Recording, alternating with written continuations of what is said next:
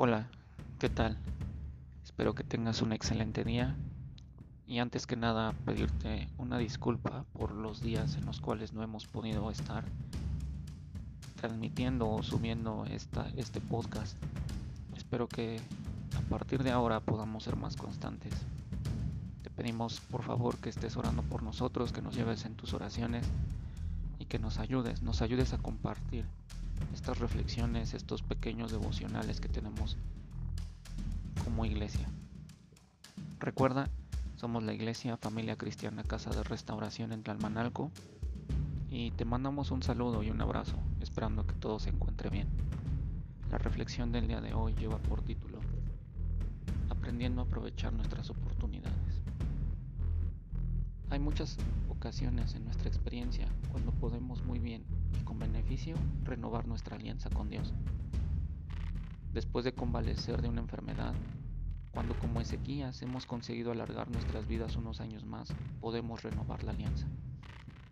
Después de haber sido librados de alguna aflicción, cuando nuestro gozo floreció otra vez, vayamos de nuevo a la cruz y renovemos nuestra consagración. Hagamos esto sobre todo cuando hayamos cometido algún pecado que, contristó al Espíritu Santo o cuando hayamos deshonrado la causa de Dios. Miremos entonces a esa sangre que puede hacernos más blancos que la nieve y presentémonos al Señor otra vez. No deberíamos permitir que únicamente nuestra aflicción confirme nuestra dedicación a Dios, sino que lo haga también nuestra prosperidad. Si alguna vez nos hallamos en tiempos en los que Dios nos corona de favores, entonces, si Él nos ha coronado, nosotros deberíamos de coronarlo a Él.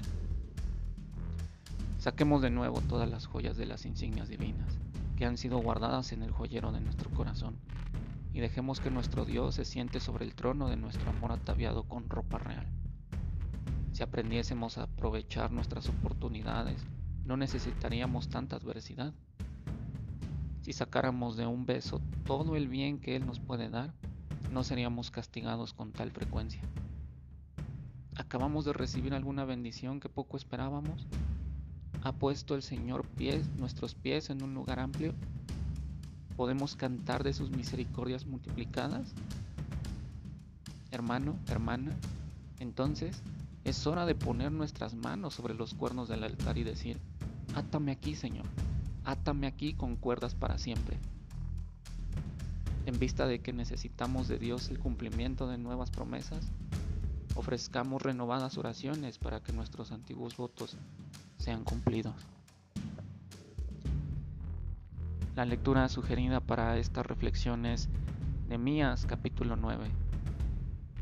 Espero que esta reflexión nos haga volver una vez más al altar y como esta frase que menciona la reflexión, poderle decir, átame aquí, Señor, átame aquí, aquí quiero estar todos los días de mi vida, porque no hay mejor lugar que estar en su presencia, en el altar, ofreciéndonos como sacrificio vivo, donde nos podemos encontrar con su amor, donde nos podemos encontrar con su consuelo, donde podemos renovar nuestras fuerzas y seguir adelante.